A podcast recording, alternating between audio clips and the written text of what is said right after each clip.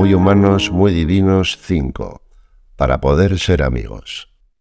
Toda amistad genuina supone un esfuerzo tanto por entrar en la vida de los demás como por dejar que tengan espacio en nosotros. En este quinto artículo repasamos algunas virtudes que nos lo facilitan. Cuando una persona vive sus últimos momentos, cuando está a punto de pasar de este mundo al Padre, tiende a pensar en lo esencial. Su interés se centra en resolver las cosas que no querría dejar inacabadas. Logra dirigir unas palabras de cariño a los suyos, hacer un rápido balance de su vida, procura reconciliarse con alguien. Así sucede también en la vida de Jesús. El preámbulo de sus horas finales es una cena ritual con sus más cercanos. Los evangelios nos permiten asomarnos a esos momentos por medio de unas conmovedoras páginas de amistad en las que el Señor nos deja como herencia el testimonio de su amor.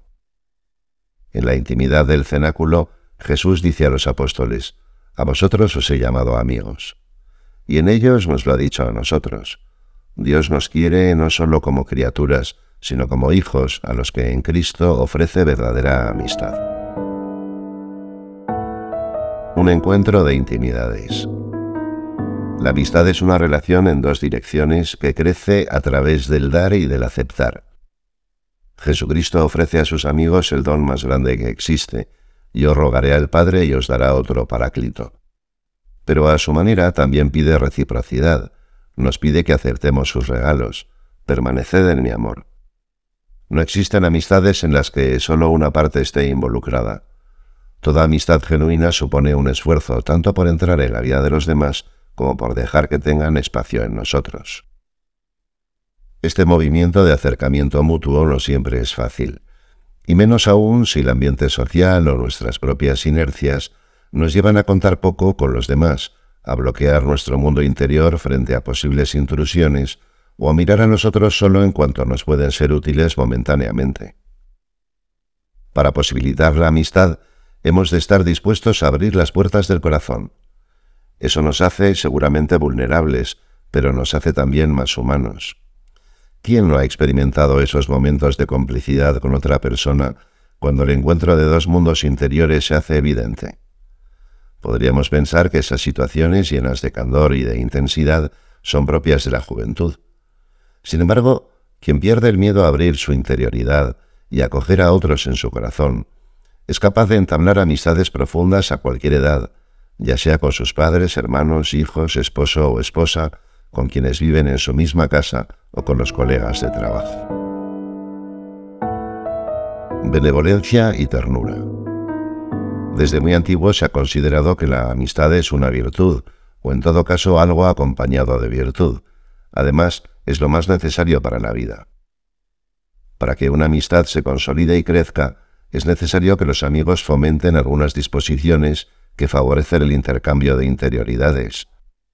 La amistad, en efecto, está hecha de búsqueda del bien del otro, reciprocidad, intimidad, ternura, estabilidad y una semejanza entre los amigos que se va construyendo con la vida compartida. La búsqueda del bien del otro, también conocida como benevolencia, es quizá la principal de estas disposiciones. Significa no tanto que me importe un bien concreto del otro, ni siquiera un bien para el otro, sino que me importa el otro. Me interesa que sea feliz. La benevolencia indica la autenticidad del afecto hacia nuestros amigos, que supone reconocerlos y afirmarlos tal como son, con sus problemas, sus defectos, su historia personal, su entorno y sus tiempos para acercarse a Jesús.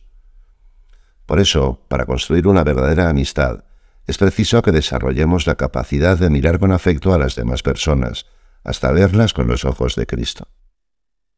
Mejorar nuestra capacidad de abrirnos a los demás requiere también ganar en ternura. Contrariamente a lo que a veces se piensa, la ternura no es la virtud de los débiles, sino más bien todo lo contrario. Denota fortaleza de ánimo y capacidad de atención, de compasión, de verdadera apertura al otro. La ternura es campo fértil, fruto del trabajo diario. En ella pueden crecer la complicidad, la confidencia, cada uno de vosotros tiene su corazón lleno de ternura como lo tengo yo, decía San José María. Esta ternura puede darse en personas afectuosamente expresivas o en temperamentos más introvertidos, y sabe hacerse a uno y otro modo de ser. En esos momentos íntimos de la última cena, precisamente, Jesús forcejea con Pedro que no se quiere dejar lavar los pies, pero también permite que Juan recueste la cabeza en su pecho. La ternura del amigo entiende las necesidades del otro, respeta su intimidad, su modo de ser, evita invadir y, en cambio, ofrece su presencia silenciosa. Continuidad y sintonía. Otro componente necesario de la amistad es la continuidad de la relación, porque dos interioridades no se abren de modo repentino. Las cosas importantes necesitan tiempo para arraigar y para crecer en el corazón humano.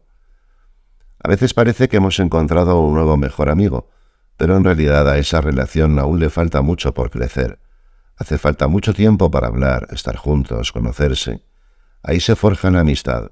Solo en esa paciencia una amistad puede ser real.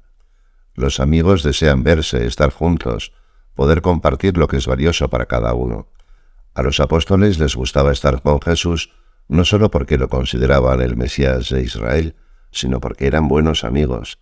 No lo seguían solo por convicciones históricas o intelectuales, sino porque Jesús se había vuelto parte de su vida. Os volveré a ver y se os alegrará el corazón, y nadie os quitará vuestra alegría. Los encuentros y la comunicación en el tiempo van robusteciendo la amistad hasta hacerla sólida, incluso a prueba de la distancia. Entonces se genera una sintonía especial entre los amigos, porque cada uno comunica espontáneamente al otro los bienes que llenan su vida.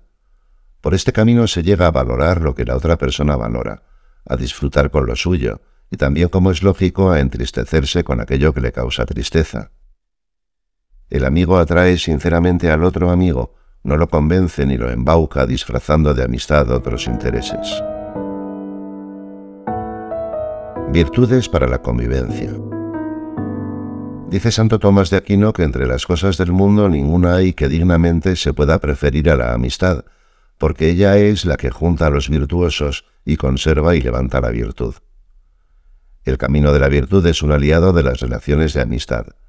Quienes cultivan la imagen de Dios en sus vidas se reconocen fácilmente entre sí y tienden a compartir esa belleza interior. Ciertamente, hay algunas virtudes que son más aptas para preparar ese camino o para hacer que crezca. Son las virtudes de la convivencia. El ambiente de amistad que cada uno está llamado a llevar consigo es fruto de la suma de muchos esfuerzos por hacer la vida agradable a los demás. Ganar en afabilidad, alegría, paciencia, optimismo, delicadeza, y en todas las virtudes que hacen amable la convivencia, es importante para que las personas puedan sentirse acogidas y ser felices.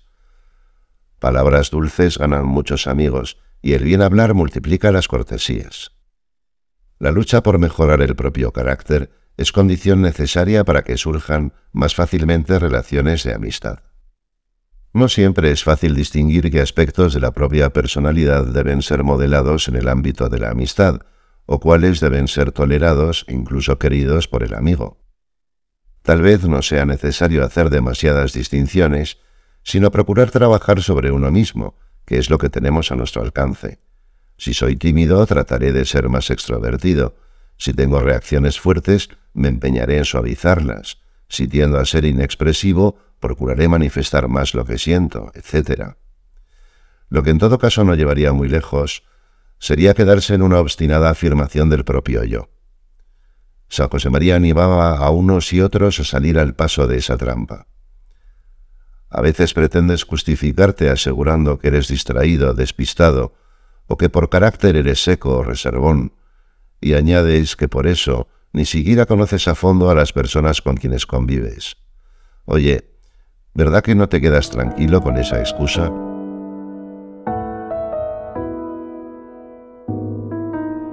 Toda amistad es un don que se percibe, y al aceptarse se convierte en don para el otro. Es lo propio del amor. Solo puede darlo quien antes lo ha recibido. Incluso el amor que Jesucristo ofrece a sus apóstoles está precedido por el que le ha sido entregado. Como el Padre me amó, así os he amado yo. Por eso, además de crecer en todas las virtudes que nos ayudan a abrirnos a los demás, lo más importante para ser verdaderos amigos es ahondar en ese amor de Cristo por nosotros.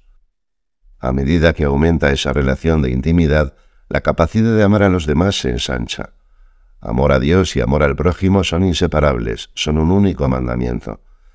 Pero ambos viven del amor que viene de Dios, que nos ha amado primero. El amor es divino, porque proviene de Dios y a Dios nos une, y mediante este proceso unificador nos transforma en un nosotros que supera nuestras divisiones y nos convierte en una sola cosa, hasta que al final Dios sea todo para todos. Jorge Mario Jaramillo